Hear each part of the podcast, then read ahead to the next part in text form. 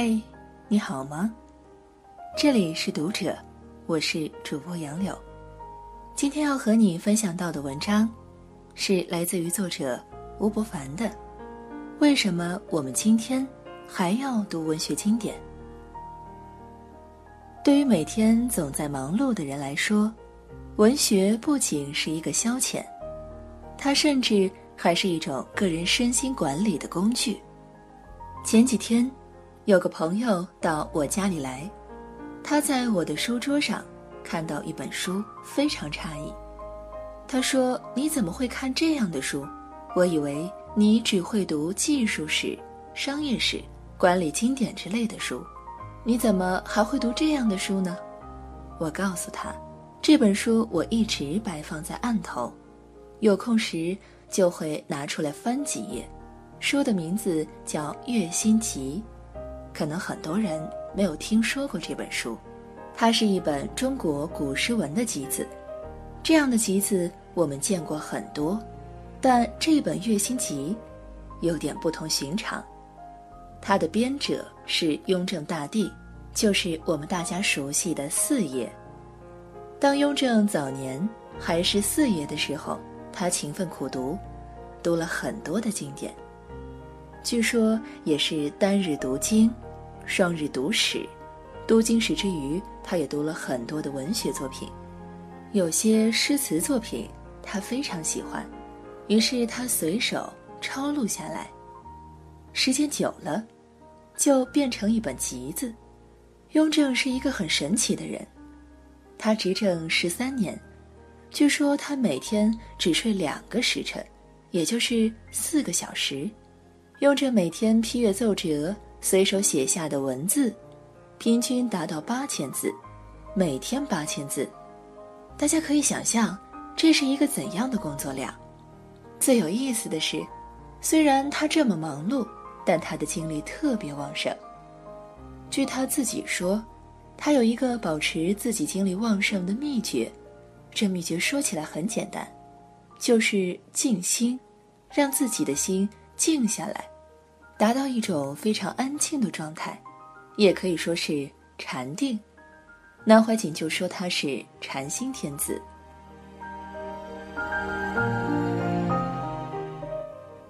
这一点我自己其实也有体会。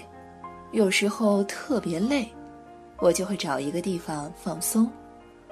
我会用差不多十五分钟或者半个小时，让自己的身体达到一种尽可能的放松。放松到一定程度的时候，我能够感觉到我的身体有一种自己动起来的感觉，的确很有效果。不怕大家笑话，这其实也是跟雍正学的。后来我发现这本书就是让自己的心变得喜悦。有时候我们之所以觉得很疲惫，是因为我们的心没有一种喜悦的状态。那么，当各种各样的念头淤塞在自己心里的时候，如何让自己的心变得喜悦？雍正的办法，一方面是静坐入定，另一方面，在繁忙的劳作之余，他会去读他摘抄下来的让他赏心悦目的文字。他自己是这样说的：“批阅经史之余，旁及百家小集。”其有气性消闲、欲怀超脱者，家珍好句，散见简编，或如皓月当空，或如凉风解暑，或如石花照眼，或如好鸟鸣铃，或如泉响空山，或如钟磬午夜。雍正在读这些诗文的时候，自然会产生一种沉浸感。就是我们今天说的虚拟现实中的沉浸感。这种沉浸感就好像能让我们与现实世界隔离，我们的身和心悄悄放松下来。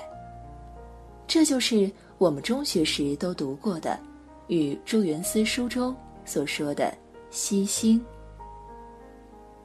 鸢飞戾天者，望风息心；经纶事务者。窥欲忘返。这是一种静极生阳，即在极度的放松和无念中，身心潜藏的巨大能量突然释放。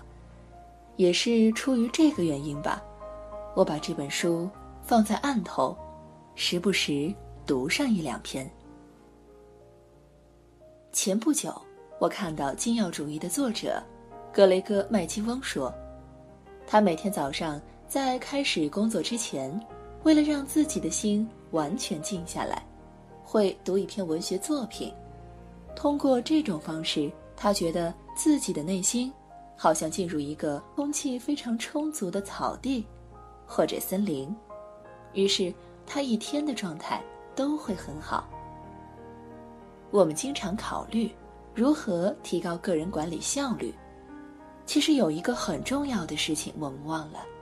那就是当你的身心状态不是那么喜悦的时候，哪怕你非常抓紧时间，你的效率也会非常低。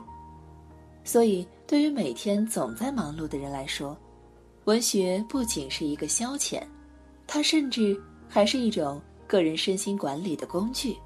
正是出于这样的想法，我希望能够更多的跟大家分享一些文学作品。我曾经跟大家在《东吴相对论》一期节目里说过，文学有一个很重要的作用，它能够让我们的感觉非常舒缓、非常细腻，让我们感觉世界的方式不是那么粗糙和简略，而是悄悄地进入一种沉浸状态。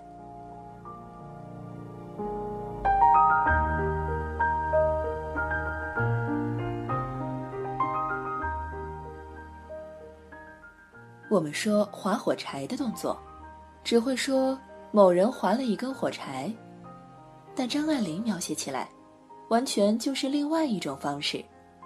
她写道：“黑暗中，他划燃了一根火柴。这橙红色的三角小旗缓缓地摇荡在他自己的风里，渐渐的，他燃尽了自己的旗杆，归于寂灭。”这就是文学和我们日常语言最不一样的地方。意大利作家卡尔维诺有一本书的标题叫做《为什么读经典》，这是一个很好的问题。为什么我们要读经典，而不是天天去读微信上的那些段子？卡尔维诺提出了一个很重要的问题。我在网上看到有一个学生在问老师。我们为什么要读唐诗宋词元曲？那些东西离我们的生活那么遥远，没什么用处。老师告诉他，我们面对这个世界的时候，只用六个字，用三个叉来表达你所有的感情。当你看到一个东西很吃惊的时候，你说“我叉”；当你看到一件让你觉得很了不起的事情的时候，你说“牛叉”。当你看到一个你很讨厌的人和事的时候，你说“傻叉”。靠这六个字，你就能把对这个世界的态度全都表达出来。说起来好像很管用，其实仔细想想，我们语言的贫乏，其实也是一种精神的贫乏，贫困到只剩下六个粗鄙的字。由于我们的精神营养不良，导致我们精神的枯萎和简陋，所以我们需要读经典。经典的作品能够让我们领略人类的感知、智力、情感的高度和深度。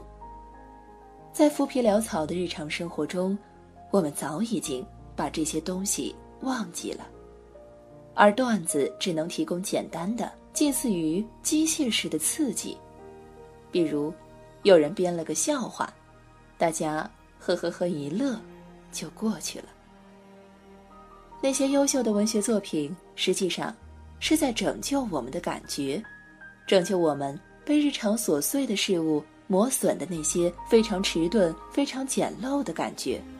经过文学不断的滋养和打磨，我们会变得十分敏锐，能够从哪怕十分简单的事情上。找到一种深刻的乐趣。